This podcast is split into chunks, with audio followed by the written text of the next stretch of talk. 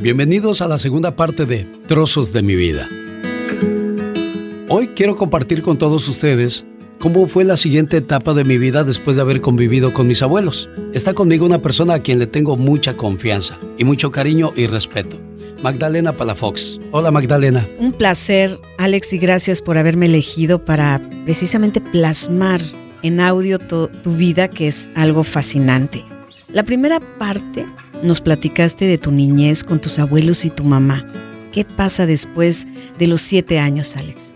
Bueno, en ese entonces este, vivía también con nosotros mi tío Beto, pero él no existía en mi mundo porque solamente todo estaba enfocado en mi abuelo y mi abuela, que eran los que me cuidaban y yo por ser pues el más chamaco de la casa, todo el enfoque estaba en mí.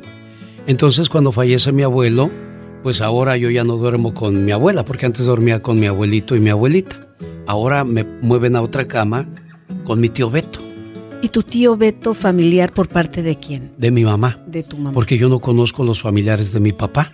Yo nunca conocí a oh, mi papá, entonces, eh, pues la única familia que yo conozco es la de mi mamá.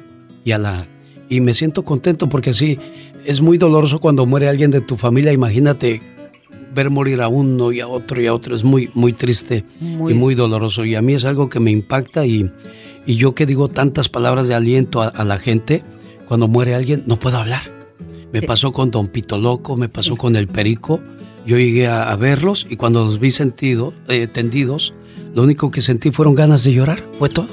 No pude decir absolutamente, nada. nada. No. Qué fuerte.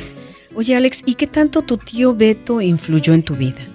Mira, mi tío Beto este, me llevó a mi primer trabajo. Él trabajaba eh, en el mercado Villacuapa, en una cremería con el señor Salvador. Entonces, yo no sé cómo le haya dicho a él, yo tenía ocho años. Entonces me llevó con él y le dijo, don Chava, traje a, mi sobrino, él, él, nos va a ayudar a limpiar el refrigerador y acomodar las cosas. Ah, bueno, pues ahí déjalo. Entonces, cuando mi tío se ponía a, vender o, andar acarreando la, mercancía, pues yo me ponía a limpiar el, refrigerador, este, sacaba todo del refri, lo limpiaba por dentro y por fuera, porque son vitrinas donde puede la gente ver lo que hay en ese refri. Deme por favor un queso supremo o una torón, una naranjada de, de, pues de naranja. Una naranjada la de naranja.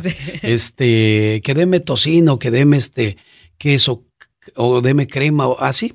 Entonces, pues yo me encargaba de sacar todo eso, yo lo, acomodaba para atrás, eh, barría afuera, tiraba la basura. ¿No era muy pesado? ¿Qué edad tenías, Alex? Tenía ocho años. Ocho añitos. Y, y, recuerdo lo que me pagaban, me pagaban cinco pesos al día. ¿Y qué hacías con ese dinero? Era un billete de cinco pesos de color gris. Este, se lo daba a mi mamá. Oh, Toda la vida, todo mi dinero que gané, se lo di a mi mamá. Todo, todo. Y hasta el día de hoy, gracias a Dios que me permite, a través de mi trabajo, seguirla ayudando. Porque es una recompensa a, todo lo que ha hecho ella con, conmigo en la vida. Creo que, que si a alguien le debo todo en esta vida es a mi mamá, pero eso, ese espacio lo platico más adelante cuando yo la veo trabajar. Oye, Alex. Ese fue mi primer trabajo. pero yo tengo un historial grande de, trabajos. Yo fui eh, panadero, carnicero, peluquero. Le cuento eso en otro capítulo porque cada trabajo tiene una historia, tiene un personaje y hay una enseñanza con cada uno de esos personajes, pero eso se lo guardo para la tercera parte de trozos de mi vida. Alex, si tenías primos y tíos, ¿por qué estabas tan apegado a tu tío Beto? Te voy a decir algo, Magdalena. Mi tío Beto y yo crecimos sin papá. Él tampoco conoció a su papá. Don Andrés era abuelo postizo, era padrastro. Y lo quiso tanto que, que a su hijo le puso Andrés, en honor a don Andrés, porque lo trato siempre con cariño y respeto. Y yo, en honor a don Lidio Fierros, adopto el apellido Fierros, porque yo no soy, no soy Fierros, no soy hijo de su sangre. Pero me trató tan bien que, que, le guardo un cariño especial y, mis hijos lo vieron como un abuelito bueno, un abuelito verdadero. Yo no, yo no digo tengo hermanastros, yo no digo tengo padrastro. Tengo papá. O le digo Lidio. Y tengo hermanos, claro. Entonces, como ni él ni yo conocimos a, nuestros papás, crecimos este, solos, cual hoja al viento. Y, y, me dio mucho dolor muchas veces cuando veía que le pegaban a mi tío en la calle, porque eh, en México yo no sé por qué a la gente le da por, por abusar de los más débiles. Sí. Recuerdo que un día un tal Abundio le pegó a mi tío Beto. Mi tío Beto llegó con los ojos morados, todo ensangrentado y se acostó. Y pues ni quien lo consolara, yo lo veí. Y yo dije, ¿qué, qué puedo hacer por mi tío? Nada. Más que llorar con él. ¿Qué diferencia de edades te llevaba? O sea, ¿qué diferencia había ah. entre tu tío y tú? Yo creo que eran unos, unos 15 años, más o menos. No, no me he puesto a pensar cuáles eran las diferencias de edades, pero eh, él me llevó a, a mi primer trabajo.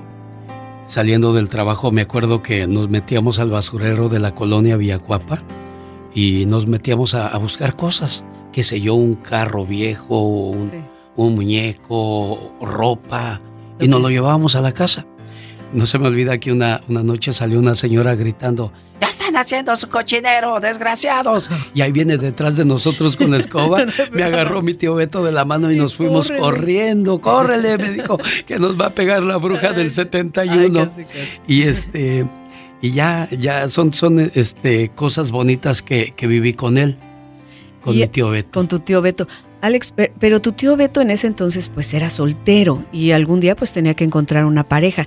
¿Qué pasa? ¿Él llega a casarse o se queda soltero? Fíjate que, que mi tío Beto conoció a una gran mujer, se llama Araceli. Este, su papá don Vicente y su mamá doña Esther, sus suegros de mi tío Beto, yo veía que lo querían mucho. Este, un día fuimos a, a a ver los partidos de fútbol. Es la colonia que estaba cerca de donde vivíamos.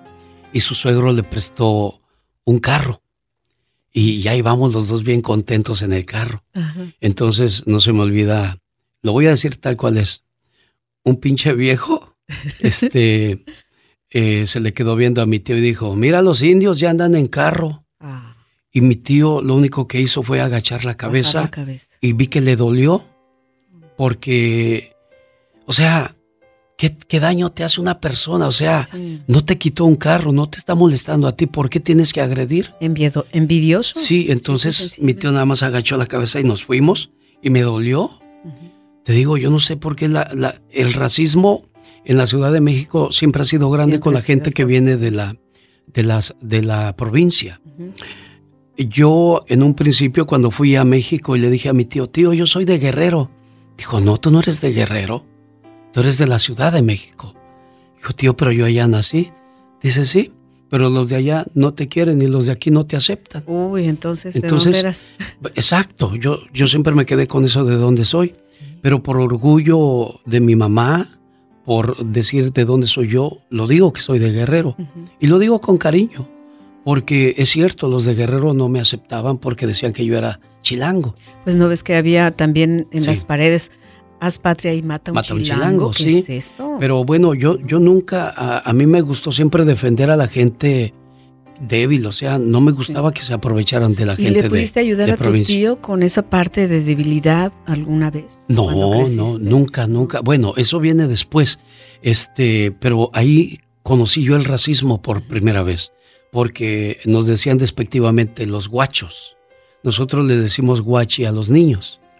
Y, te hacían sentir mal cuando decían los guachos, porque depende de la manera en que te lo digan. Si lo dicen de una manera despectiva, te hace sentir muy mal.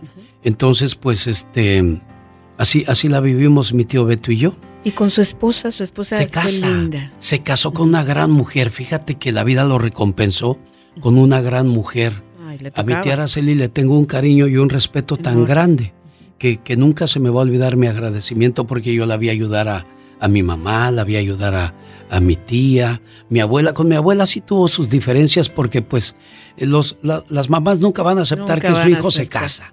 Nunca, nunca están contentas, con la nuera o con el yerno porque no, no creen que es lo suficiente para su, su hijo o su hija.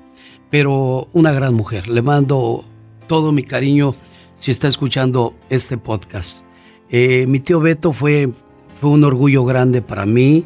Este, trabajaba en la Manzanita Sol pegado al Estadio Azteca, ahí estaba esa, esa fábrica, ahí trabajaba él. este, jugaba en el equipo de fútbol de, de la fábrica. Fuimos a San Luis Potosí, fuimos a Cuernavaca, lugares donde él jugaba. Por él conocí Chalmita, porque nos íbamos caminando cada año. Desde el día viernes comenzábamos a caminar hasta el día domingo, llegábamos a la misa de 6 de la mañana. Durante toda la noche del viernes y todo el día sábado y toda la noche del domingo caminábamos. Era una peregrinación hermosa.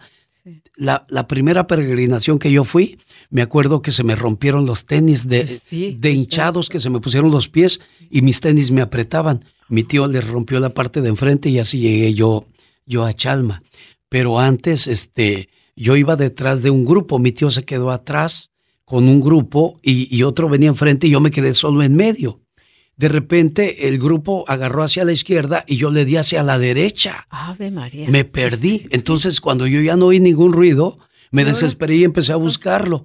Y me, y me regresé por donde veníamos y allá venía mi tío Beto corriendo a buscarme. A buscar. ¿De qué edad tenías ahí? Yo ya ahí ya tendría unos 11 años. Tengo una fotografía de eso y la voy a compartir en el tercer capítulo porque hoy quiero compartir la fotografía de donde están mi tío Beto, mi abuelita, mi tío Socorro, mi tía Chabela, mi primo Amador que también tiene un, un momento especial en estos capítulos. Este es, mi tío Beto es el del suéter eh, colorado, mi tío Socorro es el de la camisa blanca, nada más para que lo identifiquen en la fotografía que estás apareciendo en este podcast. Y yo, adivina cuál soy, Magdalena. Ay, pues el más... Ay, ¿cuál de todos dices? ¿El de los pantalones largos? ¿Cuál? A ver, ¿cuál soy, Magdalena? ¿Este de aquí? Sí, ese soy yo. Ya ves, sí te reconocí. no me va a usted a reconocer. Vea la fotografía. Yo creo que es de los 60. Es de los 60. Sí, tú ya estabas poniendo la moda con esos pantalonzotes eso es como en el 72. Ya tenía yo como 10 años ahí, yo creo. Ya estabas... Estaba agarrándole la, la, cara, la cara hacia al burro, como diciendo, no te vayas porque nos vas a tirar. Era de mentiras, pero yo en mi curiosidad dije, ¿qué hará este burro? ¿Qué hará este burro ahí? Sí, pero bueno, este, ahí está la fotografía de, de, mi, de mi tío Beto y para que lo vean. Y, así era cuando convivíamos yo y él. Alex, ¿y, qué ha sido de tu tío Beto? Mi, tío Beto, este, tuvo una herencia muy mala en, en, la familia, el alcoholismo. Oh, mi abuelita, acuérdate que tomaba mucho. Sí. Mi abuelita tomaba mucho y ese mal, maldito, lo heredó mi tío Beto. Mi tío Beto tomaba mucho. Y ese fue su principal problema. El tomar alcohol es, lo, lo, lo, le hacía perder esa esencia de, humano que tenía, porque era de esos borrachos groseros. Ay, sí, pero, ah, tranquilos, Sí, pero que no llegara su, su sobrino Alex, porque calladito, se quedaba. Sí, o cuando se ponía rejego, me llamaba a mi tía. Ale, ya está otra vez peleando tu tío. Pásamelo, tía. ¿Qué pasó, tío?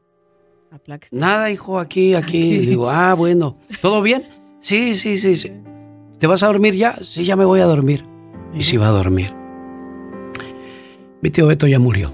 Oh, Mi tío Beto murió cuando yo estaba aquí. Este, me tocó, su, su alcoholismo aumentó cuando murió su hija. Su hija, se le murió una hija de cáncer. Dianita tenía 14 años iba a cumplir 15 años y aumentó su alcoholismo. Me acuerdo cuando estaban en, en la delegación agarrando el acta de defunción, este, llegué yo sin avisarles. Dice mi tía, sabía que ibas a llegar, hijo. Le dije a Beto, ¿le, le avisaste a Ale?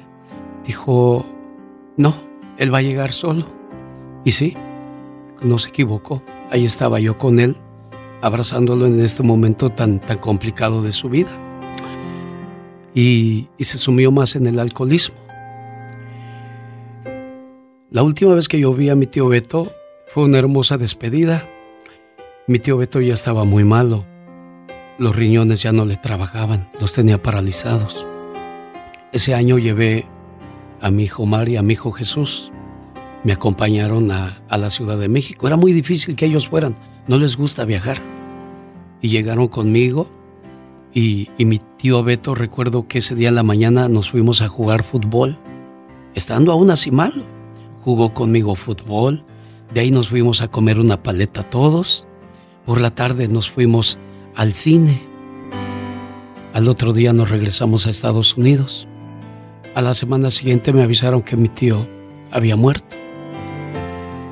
Me dolió como no tienes ni la menor idea. Fue una situación que nunca me hubiera gustado pasar porque hasta el día de hoy me hubiese gustado que mi tío estuviera aquí. Me preguntas que si yo hice algo por él. Él sabe que hice mucho por él y sigo haciendo mucho por él. Y, y, al menos me queda esa satisfacción de que pude hacer algo por, por una persona que le dio mucho a mi vida. Al igual que mi mamá me enseñó a trabajar, me enseñó a respetar porque un día dije una grosería delante de él y me dio una nalgada y dijo, nunca te quiero oír decir groserías delante de ni de tu abuela, ni de tu mamá, ni de nosotros que somos mayores. Que te quede claro, jamás volví a decir una sola grosería porque aprendí la lección. Se fue, se fue mi orgullo, se fue una persona que fue muy, muy importante en mi vida. Porque fue como tu padre, tu hermano, tu amigo, toda la mezcla ahí. Todo, todo, todo, definitivamente. ¿Cuántos hijos dejó tu...? Dejó este Andrés y a Isabel, dos, dos nada más y Dianita que, que falleció. Sí. ¿Y sigues en comunicación con...? Ah, claro, con mi tía, claro. Yo llego con mi tía.